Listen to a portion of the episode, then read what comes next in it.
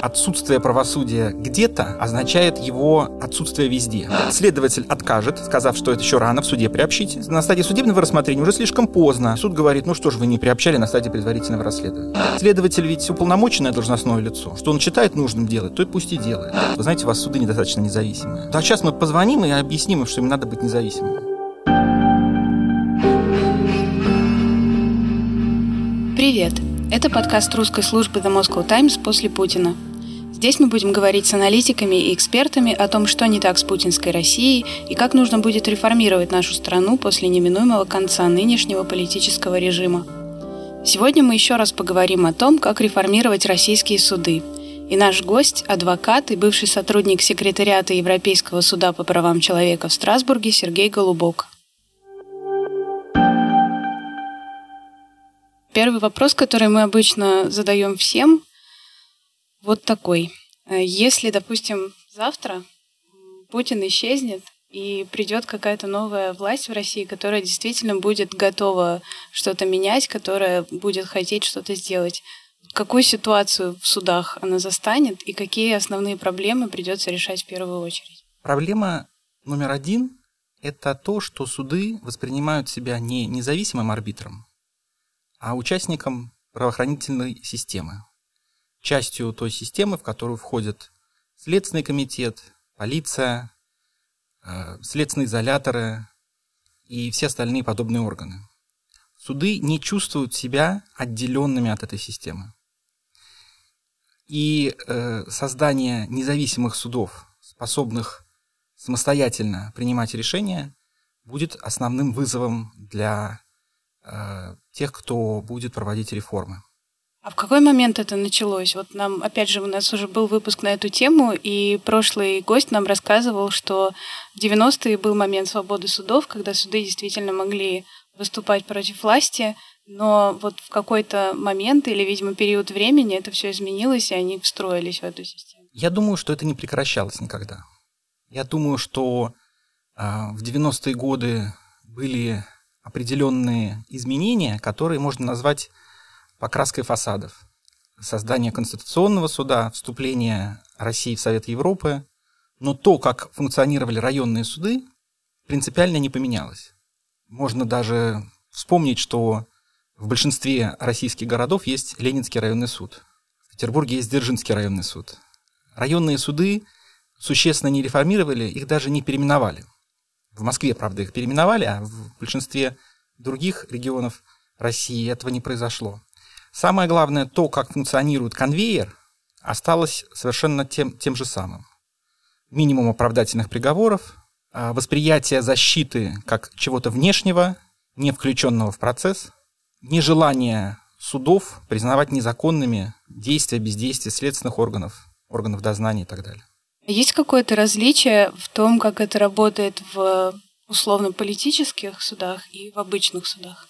Это очень хороший вопрос, который часто задают, как э, в своей, в своей э, известной э, речи или записке, переданной из тюрьмы, Мартин Лютер Кинг говорил, писал, отсутствие правосудия где-то означает его отсутствие везде. Очень сложно отделить политические дела от неполитических. По какому критерию можно провести различия? Внимание средств массовой информации, большое количество аудитории, которая интересуется ходом процесса, или чем-то еще. Я думаю, что существенного отличия не было и нет между обычными, как бы обычными уголовными делами и теми уголовными делами, которым есть э, интерес у общества. Потому что все равно их рассматривают те же суды в том же процессе. И э, да, была такая позиция что вот политические дела, да, в них ничего не добиться, а вот в других делах можно что-то такое применить. Я так не считаю. Интересно, что российское уголовное и советское уголовное правосудие достаточно гуманное с точки зрения сроков наказания. Не так много правовых систем, где за убийство можно получить меньше 10 лет лишения свободы, например. А в России это сплошь рядом происходит. Здесь вопрос не в сроках, которые запрашиваются или назначаются. Вопрос в отношении некритичном отношении к тем доказательствам, которые приносят в суд обвинения. И это некритичное отношение, оно как в обычных делах, так и в более резонансных делах прослеживается. Здесь не обязательно, чтобы у э, судов была какая-то установка. Сам конвейер работает таким образом, что согласиться со следствием проще, чем, например, написать оправдательный приговор. Потому что в суд приходит уже готовое обвинительное заключение, в суд приходят готовые материалы, собранные на стадии предварительного расследования. И суду проще с ними согласиться. Здесь есть системная проблема, связанная с тем, что на стадии предварительного расследования следователи не являются независимыми процессуальными фигурами. У них есть начальство, которое ставит перед ними задачи, может быть политические, а может быть чисто статистические. По-разному это может выглядеть. Но в российском уголовном процессе, который очень серьезно э, акцентирует внимание на те материалы, которые были собраны э, на стадии предварительного расследования, нет независимой фигуры следователя, которая была, например, в дореволюционной России. Мы помним Порфирия Петровича из Достоевского, который был вот как раз судебным следователем. Или э, такие же фигуры, очень часто называемые следственными судьями, есть во французской, итальянской правых системах. Так вот эти следователи, они независимы. У них нет задач. Не приезжает начальник Бастрыкин в генеральской форме и не ставит им задач. Что позволяет предварительное расследование сделать более объективным. В российской же правосистеме самые важные шаги, которые совершаются на стадии предварительного расследования, следователи их предпринимают, потому что перед ними поставлена руководством та или иная задача. А руководство политическое. То есть э, председатель Следственного комитета, например, это политическая фигура во всех точках, со всех точек зрения. И вот это одна из основных структурных проблем, которая была всегда, которая не исправилась, которая сохраняется сейчас. А чтобы это перестало происходить, достаточно перестать ставить такие задачи перед следователями, или нужно полностью изменить эту структуру, изменить критерии оценки работы и все перестроить заново? Самое главное в этой системе – это ее независимость от всех политических или любых других акторов. И здесь вообще, в принципе, в мире есть две модели. Модель инквизиционная, в которой нет ничего страшного. Понятие инквизиционное здесь не означает э, инквизицию христианскую средних веков. Главное в инквизиционной системе это то, что на стадии предварительного расследования собираются материалы. Но тогда инквизитор, следователь, должен быть независимым, о чем я уже сказал. Другая модель состязательная, э, распространенная в странах англосаксонского права. В ней все, что происходило до судебного рассмотрения дела, не имеет значения. Дело как таковое формируется только в суде, куда приносят доказательства обвинения, защита, досье. А оно уже вот физическим способом появляется только в суде. Есть промежуточные варианты, но независимость в любом случае должна присутствовать там, где принимаются решения о, прежде всего, приобщении тех или иных доказательств к делу, формулировке обвинения и так далее. Либо на судебной стадии, если это состязательная система, либо и на судебной, и на стадии предварительного расследования в тех странах, где действует э, инквизиционная система. В российской системе, нынешней, если защита хочет приобщить какие-то доказательства, то следователь откажет, сказав, что это еще рано, в суде приобщите. А в, на стадии судебного рассмотрения уже слишком поздно, потому что дело сформировано, и суд говорит, ну что ж, вы не приобщали на стадии предварительного расследования. В этом смысле модель уголовного правосудия, которая сейчас в России существует, она не изменилась за предыдущие 30 лет. Были попытки ее менять. Э, здесь особую роль сыграл Конституционный суд в 90-е годы, когда Тамара Георгиевна Морщакова была судьей Конституционного суда, Анатолий Леонидович Кононов, и целый ряд положений УПК РСФСР, которые, который тогда действовал, были признаны неконституционными, и появились, появилось несколько важных механизмов. Например, возможность обжалования в суд любых действий следователя, дознавателя, следственного органа по статье 125 УПК, такой знаменитый. И да, формально можно подать жалобу на отказ, скажем, в приобщении к материалам дела того или иного доказательства. Но суды, которые вот такие, какие они есть, и это то, о чем я кратко сказал уже, они чаще всего в этих жалобах исходили из того, что ну, а следователь ведь уполномоченное должностное лицо что он считает нужным делать, то и пусть и делает. И вот эти жалобы по 125 статье, они э, не стали эффективным средством правовой защиты, на которое многие рассчитывали, а потому что суды остались такими же, какими, какими они были раньше. Поправьте, если я не права, но у меня из того, что вы рассказали, такое представление сформировалось, что если взять суд присяжных, то он всегда будет работать по вот этой англосаксонской модели, потому что присяжные обращают внимание на то, что они видят и слышат прямо сейчас, на то, что им показали в суде. И, может быть, тогда вот это вот решение, то есть сделать просто как можно больше судов присяжных, чтобы они действительно смотрели, у какой стороны там обвинения и защиты есть э, что показать, и принимали решение. Да, на суды присяжных возлагалось много надежд на разных этапах. Э, здесь есть важный момент, что присяжные в процессе, не только в России, во всех странах, э, не принимают все решения самостоятельно. Сохраняется большая роль председательствующего судьи, профессионального судьи, или коронного судьи, как его еще иногда называют, который может принимать решения, например, по вопросу допустимости доказательств. То есть, что показать присяжным, все равно решает суд. Не может защита, минуя председательствующего судью, что-то представить присяжным. Да, конечно, у присяжных есть принципиальные возможности, прежде всего по решению ключевого вопроса о виновности или невиновности, и процент оправдательных вердиктов э, в судах присяжных он больше, чем в, в обычных судах. Но нужно понимать, что, во-первых, председательствующий судья может ограничить э, присяжных значительным образом в смысле доступа к доказательствам. Во-вторых, есть, опять же, апелляция, которая существует в рамках обычной судебной системы. И настолько же, насколько больше процент оправдательных вердиктов в судах присяжных, настолько же больше процент отмены тех приговоров, которые вынесены на основании вердикта присяжных заседателей. Это еще один важный фактор. То есть присяжные, которые появились в России, они в любом случае не заменили то, как функционировали суды, как они принимали и принимают решения. Вот. Но тем не менее, да, это, конечно, скажем так, хорошая возможность для того, чтобы подумать о том, как могут эти присяжные функционировать дальше. Тут же есть тоже разные модели. Есть модель, э, которая в Советском Союзе существовала, так называемых народных заседателей. То есть это не присяжные отдельно, это члены суда, но не профессиональные члены суда, а э, люди а, из народа, которые принимают решения совместно с профессиональным судьей. И подобные механизмы, они существуют во многих странах. В Норвегии, например. Далеко не у всех есть присяжные заседатели. Ключевой момент – независимость. Те, кто принимает решения. У нас, когда мы говорим на самые разные темы в этом подкасте, обсуждаем светлое будущее возможное, очень часто звучит такая фраза, как политическая воля, что вот, мол, если будет политическая воля, то тогда возможно изменение.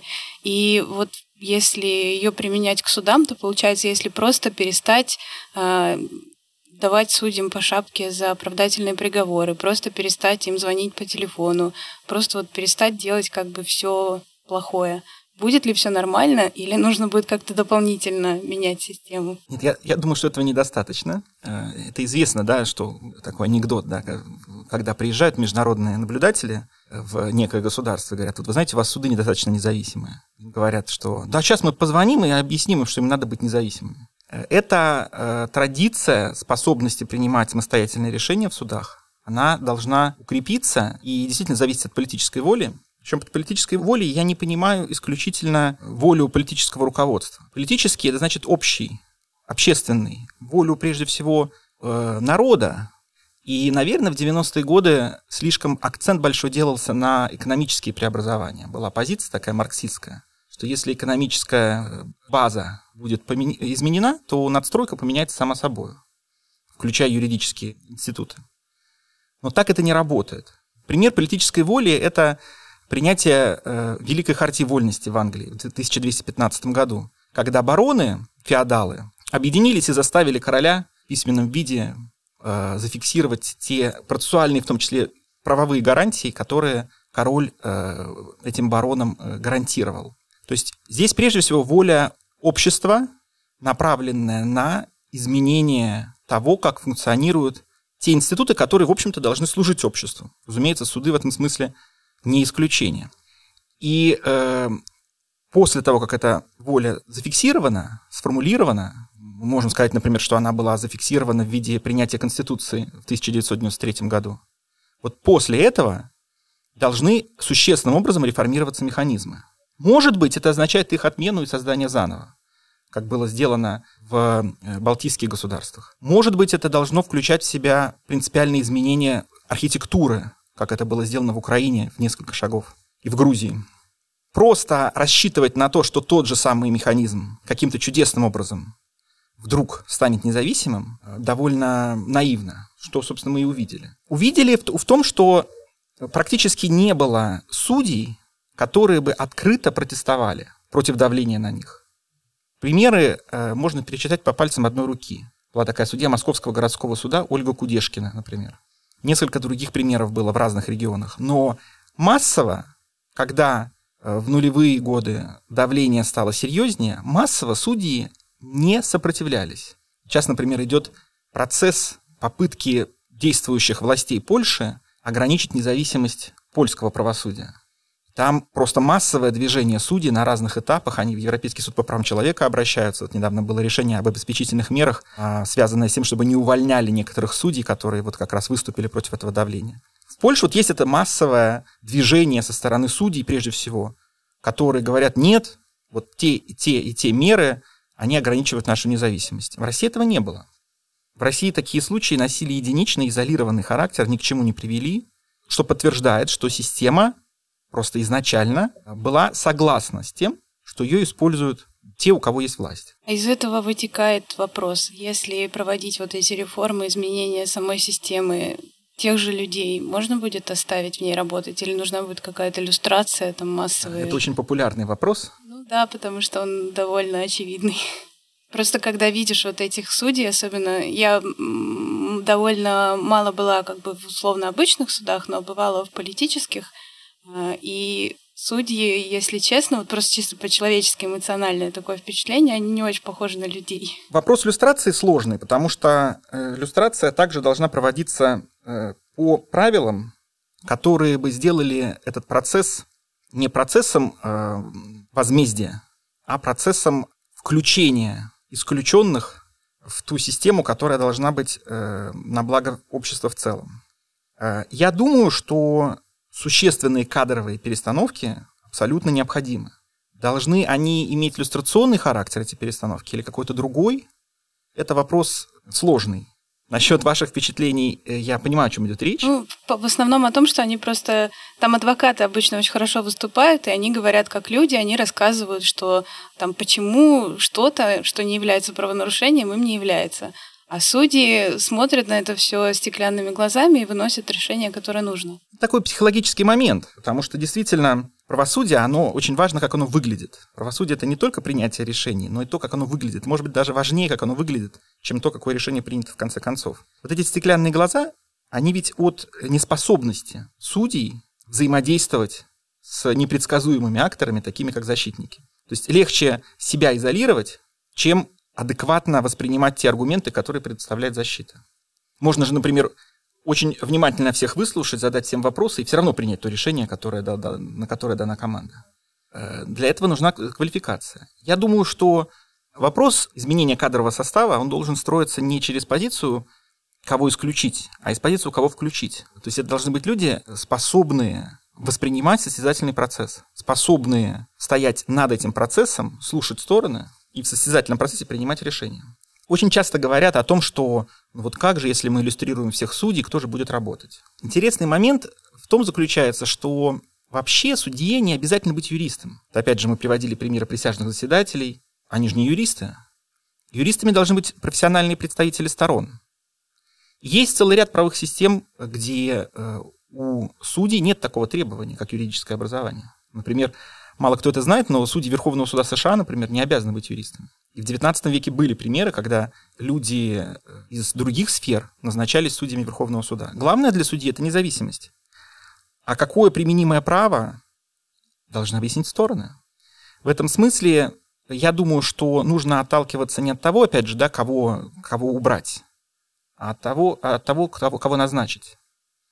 И назначать нужно тех, у кого есть проверенный, опыт независимого принятия решений. А, может быть, э, даже в сферах далеких от права. То есть, например, если там, не знаю, бизнесмены высокого уровня будут судьями, это э, будет лучше работать, чем если э, нужно будет искать каких-то юристов. Но если говорить, опять же, именно о районных судах, где просто что-то все меня понесло в ту сторону, начала вспоминать свои впечатления. Там от судей впечатление, что им, во-первых, абсолютно неинтересно, что происходит, И часто было впечатление, что человека вытащили там с дачи, где он закатывал банки с огурцами, был абсолютно счастлив, и заставили заниматься какой-то ерундой, и он пришел, сделал вот э, лицо такое кирпичом, и просто сидит и ждет, пока этот весь ужас закончится. И вот то, что вы говорите, оно тоже соответствует этой идее о том, что главное, что, чтобы человек был включен, чтобы он был заинтересован, но это все какие-то критерии, которые трудно формализовать. То есть где тогда, как э, судить человеку интересно или нет, будет он принимать независимое решение или нет, кто будет это определять? Вот об этом нужно говорить. Есть э, механизм Э, избрания судей, например. Мало кто знает, но даже в России теоретически было возможно по федеральному законодательству избирать мировых судей. Если это законом субъекта Российской Федерации предусмотрено, можно было мировых судей избирать. Я не очень уверен, что какие-то регионы это на практике делали, но избрание судей – это вполне себе допустимый механизм формирования судейского корпуса. Есть э, в некоторых странах э, механизм негативного избрания. То есть проводится голосование по вопросу о том, убрать этого судью или не убрать через какое-то время. То есть если на выборах судья проиграет, то он лишается своего мандата среди населения того района, который суд обслуживает. Я думаю, что самым лучшим способом формирования судейского корпуса является кооптация судей практикующими юристами. Э, то, что на практике происходит, скажем, в Англии и Уэльсе. Практикующие юристы сами из своего круга через открытые, понятные, транспарентные процедуры выбирают тех, кого они хотели бы видеть судьями. Можно сказать, что здесь недостаточная инклюзивность, но вот подумать над этими механизмами это было бы вполне полезно. А вот в 2018 году была судебная реформа, довольно масштабная. Что-то изменилось на самом деле? Или... Я бы не назвал ее судебной реформой. Это были такие изменения, может быть, еще и будут многие изменения, которые направлены на то, чтобы можно было встать и сказать, а вот мы поменяли, теперь все будет заново. Основным результатом этих действий стало сокращение возможности судов присяжных принимать решения. Это было сделано достаточно своеобразно. С одной стороны, увеличена категория дел, по которым присяжные заседатели принимают решения, а с другой стороны, уменьшены возможности присяжных заседателей, что привело на практике к тому, что сейчас председательствующие, если они не согласны с тем вердиктом, который присяжные вынесли, они возвращают дело обратно присяжным, говорят, вы подумайте, у вас неправильно оформлен вердикт, переделайте его. Это, кстати, важное полномочие, которое у председательствующего судьи появилось после 2018 года. Сложно назвать это реформой. Но поправки в УПК, например, они вносятся каждый год, их э, огромное количество. На мой взгляд, дело не в УПК, хотя УПК, конечно, имеет большое значение, а дело в том, кем себя судьи воспринимают. Частью системы или независимыми арбитрами. Это самое главное. И как их э, заставить воспринимать себя независимыми арбитрами, это вопрос очень сложный. И мне кажется, что как раз заставлять нельзя. Либо они такие, либо, либо они не судьи. И это, конечно, очень сложная тема для обсуждения. То есть, то есть тут э, готовых рецептов нет. Больше того, могут быть несколько вариантов воспринято. Оставаться в инквизиционной системе, как сейчас, но увеличивать независимость следователей. Или э, на стадии судебного рассмотрения сделать акцент и перейти к чему-то похожему на, состязательную систему в англосаксонских странах. Или что-то свое изобрести. Это э, вопрос такой, на, которому, на который могут быть 15 разных ответов. А, главное – это осознание того, что обществу нужны эти независимые суды, которого, как видимо, по-видимому, не было в 90-е и нулевые годы, этого осознания. Ну, если вернуться вот к обустройству всего этого, то можно так переформулировать. Вы в предыдущем э, ответе сказали, что нужно добавлять какие-то новые элементы, а не убирать старые новых судей. И вот обычно, когда говорят про суды, часто приводят пример, что когда э, свежий огурец в банку с солеными опускаешь, он становится соленым, и так говорят про судей, которые могут прийти в систему с горящими глазами и стать потом вот тем, что мы видим сейчас. Но получается, что наоборот тоже можно. То есть если резко сделать такое вливание чего-то свежего, то, может быть, э, соленые огурцы тоже станут свежими. Ну, нужно сначала из банки вылить рассол, а потом посмотреть, э, может быть, те же самые соленые огурцы, да, как-то изменятся. А, я думаю, что менять нужно систему, и, конечно, система включает в себя людей. И без э, существенных изменений кадрового потенциала э, не будет результата. Я просто хочу сказать, что саму, сама по себе иллюстрация, какой бы она ни была, она не решит всех проблем. Важнее новый рекрутинг, чем э, иллюстрация. По каким он будет проходить стандартам, правилам и так далее. И этот рекрутинг должен акцент делать не на э, знание права, что вещь наживная, а на способность принимать независимые решения. Может быть, в других сферах жизни. Поэтому, да, это вопрос очень сложный, это вопрос, на который может быть множество разных ответов. Вопрос, который нужно изучать с использованием опыта э, других восточноевропейских юрисдикций, которые с разной степенью успеха смогли это э, реализовать, там, скажем, Чехии и, и других э, постсоциалистических стран. Сама по себе иллюстрация не является панацеей, не является универсальным рецептом.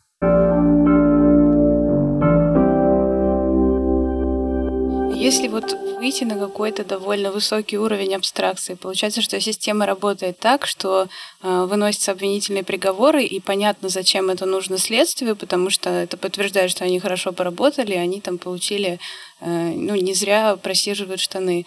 И понятно, что как связаны все вот эти звенья. То есть все молодцы, все поработали, всех посадили. Но на более абстрактном уровне зачем это нужно как бы государству, обществу? Потому что результат просто много людей сидит в тюрьме, на это тратятся налоги, э, люди не работают, люди могли бы быть как-то полезны, эффективны, а в итоге они просто сидят в тюрьме. Вот именно. Или, например, не сидят в тюрьме. Потому что ведь большое количество есть обвинительных приговоров, которые заканчиваются наказаниями, э, не связанными с лишением свободы. 8 лет условно и все такое. И это тоже важнейший момент, который нужно учитывать. То, каким образом тратятся налоговые доходы бюджета во всей этой системе. Э, стоит ли овчинка выделки? То, что совершенно не учитывается сейчас. Какой от этой всей системы выхлоп в смысле пользы для общества? И именно поэтому следователи должны быть независимыми, потому что такой фактор, как интересы правосудия, очень часто используемый в практике других судов, скажем, практике Международного уголовного суда и других юрисдикционных, юрисдикционных учреждений, означает следующее. Стоит ли ресурс, который потрачен на осуществление следствия, поддержание гособвинения в суде, судебное рассмотрение апелляции, стоит ли этот ресурс результата, даже если он будет в виде обвинительного приговора, предположим, с учетом э, общественной опасности данного преступления и прочего. И, между прочим, в российском законодательстве есть тоже такая, э, такая возможность. Есть статья в Уголовном кодексе, которая гласит, что э, даже деяние, содержащее признаки преступления, не должно признаваться таковым, если у этого деяния недостаточная общественная опасность. Ну вот э, сейчас, например, на днях был задержан Андрей Заякин в Москве. Вот. Формально он обвиняется в пересылке тысячи рублей. Вот, предположим, мы исходим из того, что это действительно экстремистская организация, это действительно э, состав, предположим. Общественная опасность в чем? Даже с точки зрения э, правоохранительной системы. Можно ли э, те сотни тысяч, а возможно миллионы рублей, которые будут потрачены на рассмотрение этого дела, объяснить через тысячу рублей, отправленных предполагаемым экстремистам.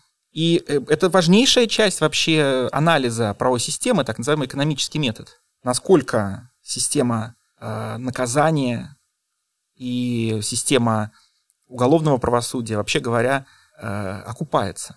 Потому что по-хорошему э, смысл этой системы в том, чтобы были восстановлены права потерпевших, в том числе имущественные права. В том, чтобы государство, если нет потерпевших, как э, представители общества, тоже получила возмещение там, того или иного вреда, которое, предположим, ему нанесено, э, ему нанесен. Этот фактор вообще не принимается в внимание. Он как бы отсутствует в нынешних условиях. Но и, ну, тут есть еще какой интересный момент. Вот мало кто на это обращает внимание. Есть уголовные дела, есть дела об административных правонарушениях. Их количество растет каждый год. А, отдельный вопрос, что в них вообще нет состязательности, как таковой, о чем неоднократно Европейский суд по правам человека говорил. Но э, просто если на них посмотреть, суды загружены делами об административных правонарушениях, самых разных. Они приходят там тысячами. Зачем? Вот для чего? Какой смысл в этом? Это вообще не учитывается, не подсчитывается. Что, кстати, является дополнительным фактором очень серьезного стресса на э, судебном звене рассмотрения дел. Потому что суды загружены намного больше, чем они должны быть загружены именно для независимого принятия решений. Такой есть важный фактор, насколько суд готов вообще погружаться в вопрос. У него 350 дел, 348 из которых вообще не должны были бы в суде находиться. Вот. Но это, это важная часть э, преобразований. Отсечение тех категорий дел, которые вообще в суды не должны попадать. Тут тоже есть разные механизмы. Вот, но э, это, об этом надо думать, да. Ну, важнейшим вариантом э, решения этой проблемы является передача таких дел э, в несудебные органы с возможностью последующего судебного обжалования. Это проще. Но на самом деле главное это э, изучение составов административных правонарушений, составов преступлений. Просто-напросто исключение из уголовного законодательства и законодательства об административных правонарушениях тех деяний, которые не должны там находиться. Они должны, э, эти вопросы решаться иначе, в рамках гражданского судопроизводства или вообще без судов. То есть слишком много составов, слишком часто они применяются, слишком э, активно используется для этого палочная система, хорошо известная. Ведь если э, статистика каждый год ведется, то нужно в следующем году поймать больше экстремистов, воров, всех остальных. Все это затягивается в такую бесконечную борьбу за цифры. Цифры вообще не должны иметь никакого значения. Единственное значение, единственный критерий – это то, насколько общество довольно теми органами э, уголовной юстиции, которые у него есть. Чувствуют ли они себя защищенными, чувствуют ли они, что их права будут восстановлены и так далее. Поэтому, конечно, я об этом уже говорил в вашем подкасте, сама псепалочная система – это статистическая система, от которой зависит э, награждение или не награждение тех или иных акторов уголовного правосудия, это вот это абсолютное зло, конечно, потому что это превращает их в конвейер с отсутствием желания разбираться. А вот эта проблема, которую вы упомянули, о том, что слишком много составов, она касается, как бы условно, дел, которых мы политическими называем, то есть там экстремистов, или вообще всего? Я думаю, что сложно, э, опять же, да, сказать, какие дела политические, какие нет. Э, многие отталкиваются от составов, опять же, да, считая, что вот этот состав политический, а этот не политический. Я не думаю, что это так работает. Безусловно, есть большое количество составов, которых там просто не должно быть. Все законодательство об иностранных агентах и состав административных правонарушений преступлений, которые предусмотрены этим законодательством, оно его просто в принципе не должно быть. О чем совсем недавно высказался Европейский суд по правам человека, в частности. Но и с э, другими составами тоже не все так однозначно. Я думаю, что ситуация следующая. Слишком многое криминализировано сама по себе криминализация... Понятно, что есть составы, от которых никуда не деться, там убийство, кражи и так далее. Но э, не все вопросы должны решаться через репрессию, уголовную либо э, административную. Э, больше того, эти вопросы не решаются через репрессию. Мы знаем, какое, какое, какое количество рецидива существует, какое количество э, возвращения в места лишения свободы тех, кто оттуда освободился. По-хорошему, тюрьма должна быть исключительным способом воздействие государства на тех членов общества, которые не выполняют те или иные правила. Злоупотребление уголовной репрессии – это очень опасный процесс. Когда любой вопрос решается через «давайте их посадим». Это, опять же, не политических только э, дел касается, это касается экономических дел. Это касается целого ряда составов преступлений, которые там, касаются банкротства там, и так далее. Это не должно решаться э, через уголовную репрессию, а через гражданско-правовые механизмы которые направлены на восстановление имущественной сферы пострадавшего лица. Очень часто так бывает, что там, не знаю, нерадивого застройщика посадят, а в результате именно этого он не сможет э, э, предоставить возмещение э, потерпевшим. То есть получается, что вот вы упоминали, что у нас э, за убийство довольно маленькие сроки по сравнению с другими странами, но получается, что они наоборот чрезмерно жестокие за какие-то другие вещи. И в том числе вот я когда вас слушала, мне пришло в голову сразу, что зато у нас за госизмену дают 20 лет. Тоже совершенно непонятно почему. Потому Если что государство считает, что его собственные интересы, как оно их видит, важнее, чем интересы отдельных людей. На свободу, и это самая главная проблема. непонятно а, чего Государство, проникающее во все возможные сферы э, жизни общества и ставящее себя выше всех остальных. Потому что на самом деле, ну, по большому счету, ведь государство не существует. Вы же не можете его потрогать, а, вы не можете ощутить его.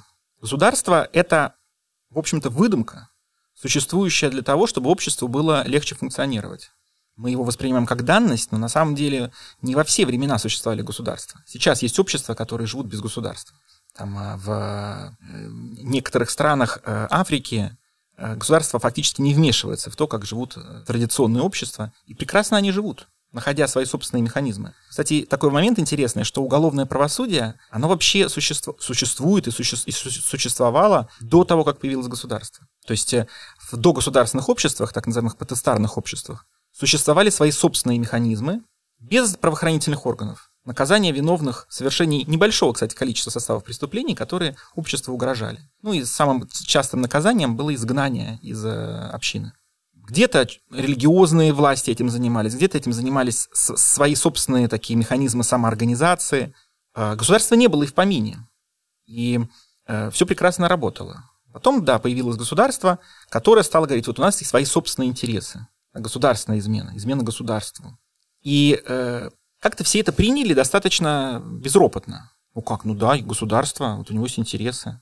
Но если мы задумаемся, а как так получилось, что они самостоятельно у него существуют? По-хорошему, это должно быть производная из интересов общества, не государственная измена, а какая-нибудь измена... Народа. Э, ну да, народ такое слово достаточно тоже э, дискредитирован, дискредитировавший себя, да. Но, но э, смысл в этом как раз э, вот, вот это. То есть уголовное правосудие существует не для государства, а для общества и отдельных его членов.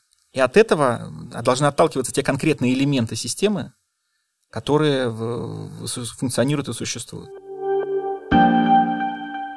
Хотелось проговорить еще раз вопрос, который мы тоже мельком затронули про именно стоимость этого всего, и вы сказали, что это сотни э, тысяч рублей или даже миллионы. Это вот одно дело, уголовное или административное, как это оценить? Да, это, это сложно считать, но, скажем, в рамках уголовного дела есть э, следственные действия. Можно посчитать просто, сколько дней следователь э, потратил на, на, на, на работу по делу. Э, ну и там потом посчитать зарплату э, с учетом использования разнообразных расходных материалов, которые у них есть, там зданий и все остальное. Я, скажем так, думаю, что это не, не, не так сложно посчитать, исходя из известных величин. И да, это важный фактор, который вообще никто не учитывает сейчас сколько времени э, оплачиваемые налогоплательщиками люди потратили на все вот это, на все, на все эти процедуры. Вот не знаю, насколько это к вам вопрос, но очень интересно, почему в некоторых сферах это все так работает, а в некоторых нет. То есть, например, есть э, законопроект э, о домашнем насилии, который в итоге так и не приняли. И по вот этой всей логике, в которой мы с вами разговариваем, государство могло бы его принять, сделать еще кучу каких-то драконовских мер против там мужей, которые бьют жен, и еще кучу людей посадить, кучу там следователей бы заработали, и там действительно по каждому звонку жены сажать всех мужей. И это бы укладывалось вот в эту систему, где нам нужно посадить э, гораздо больше людей просто потому, что мы можем. Э, почему вот в некоторых сферах это так не работает, а наоборот, полиция не приезжает, э, ничего не делает, а занимается вместо этого другими вещами? Потому что нет государственного интереса. Не политической воли в таком широком смысле слова социологическом, а именно государственного интереса в узком понимании государством своих интересов. Оно не считает важным заниматься домашним насилием. Оно не считает важным заниматься пытками в полиции или какими-то другими вопросами, которые для него не приоритетны. Получается, что есть государство, которое само определяет свои приоритеты. Не через э, э, избрание э, своих представителей обществом, которые потом формируют государственную волю. Государство как бы существует само по себе. И здесь, конечно, это центральный вопрос.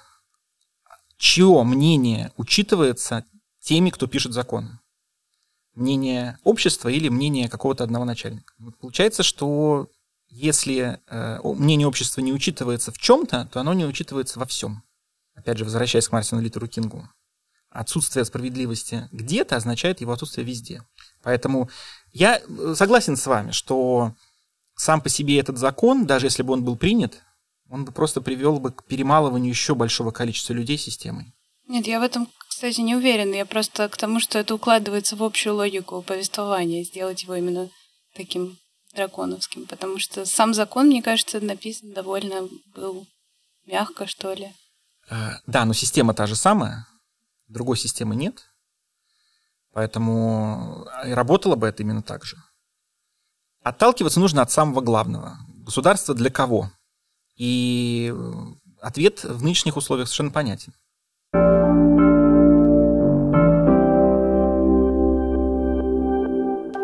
А есть ли такое понятие, как то, что мы называем, опять же, условно-политическими судами, останется ли оно, если настанет свобода, демократия, будут ли вот, будет ли вот этот институт правозащиты существовать, или он вообще исчезнет?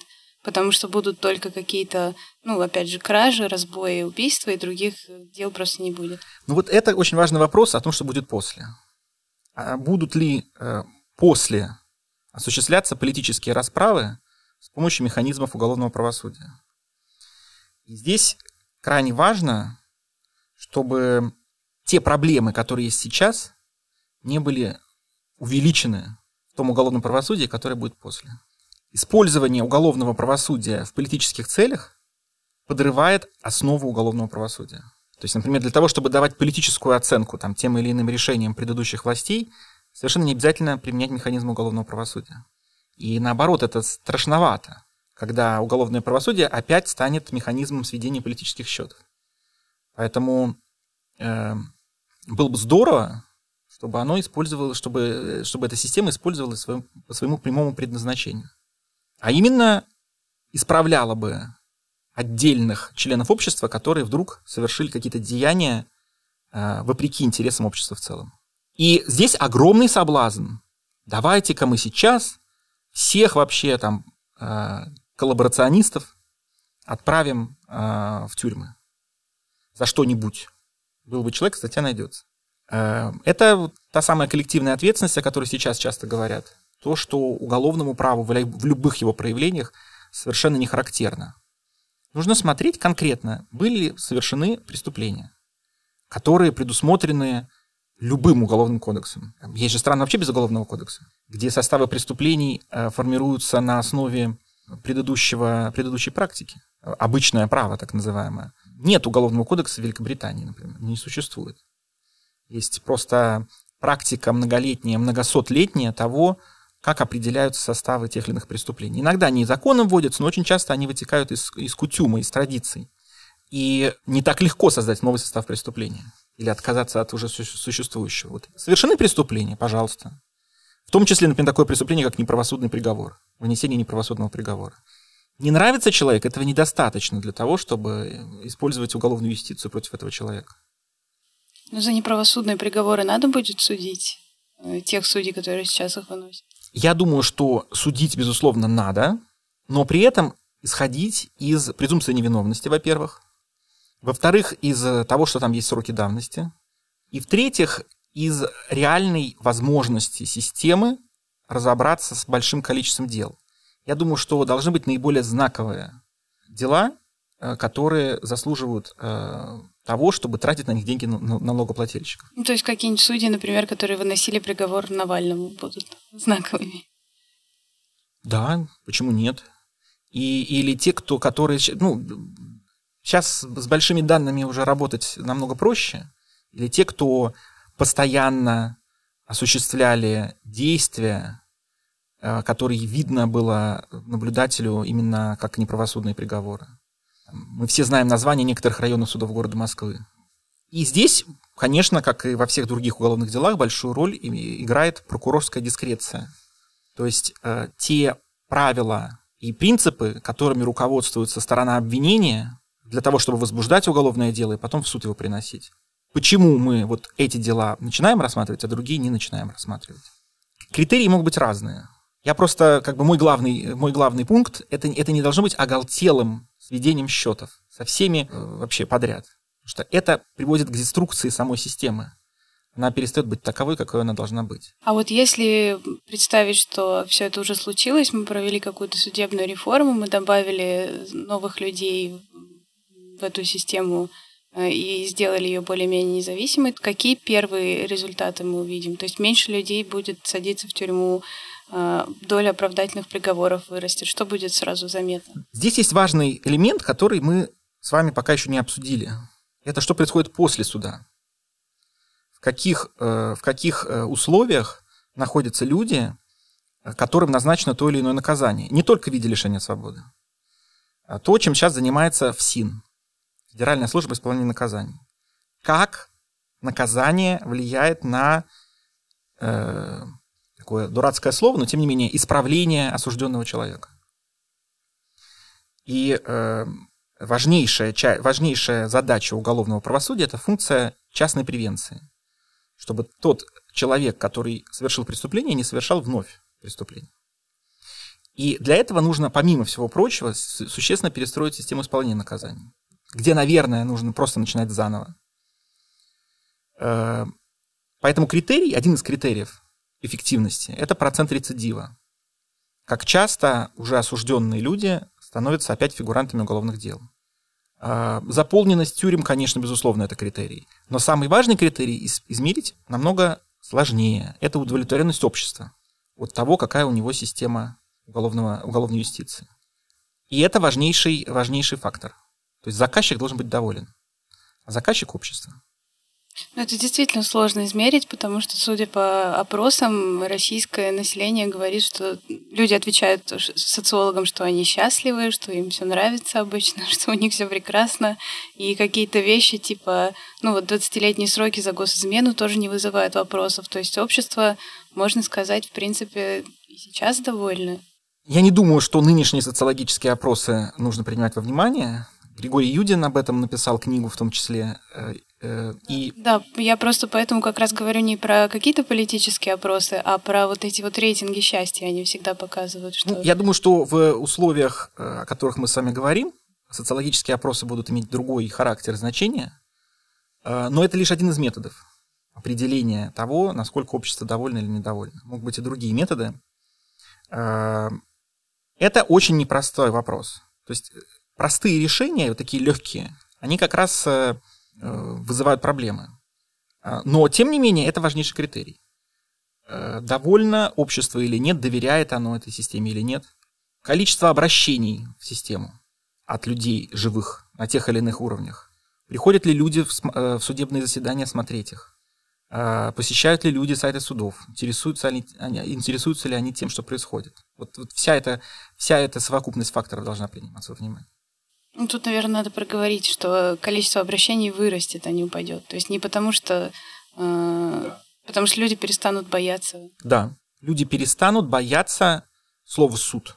А есть какой-то опыт других стран, который Россия могла бы позаимствовать в этом плане? Ну вот я думаю, что прежде всего опыт других постсоциалистических стран, Эстонии, Латвии, Литвы, Чехии, э, возможно, других э, стран, находящихся в этом же положении, Южной Африки, которая смогла э, после апартеида перестроить судебную систему. То есть тех стран, которые прошли через демократический транзит. Что они делали и какие они принимали решения. И это не одномоментно. Это долгий процесс, который на десятилетия может быть растянут. Может быть, есть какой-то итог, который вы хотите подвести? Хорошо, что мы это обсуждаем. Это нужно и важно обсуждать не на примере каких-то отдельных дел, а на примере того, как система работает или не работает сейчас. Само по себе это обсуждение уже хорошо для, для нынешнего этапа. Что, как и почему нужно менять в системе уголовного правосудия в России? Э, это дискуссия, ее наличие, самое главное вообще, э, на мой взгляд. О чем имеет смысл сейчас говорить?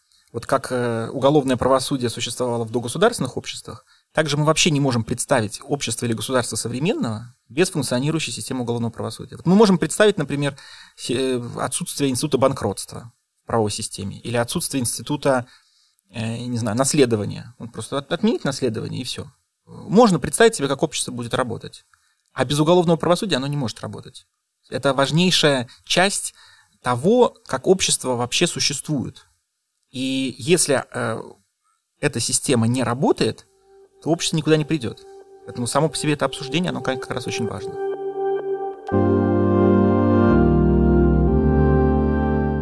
Спасибо, что слушали нас. С вами был подкаст русской службы The Moscow Times после Путина. Подписывайтесь на нас на всех платформах, где вы слушаете подкасты.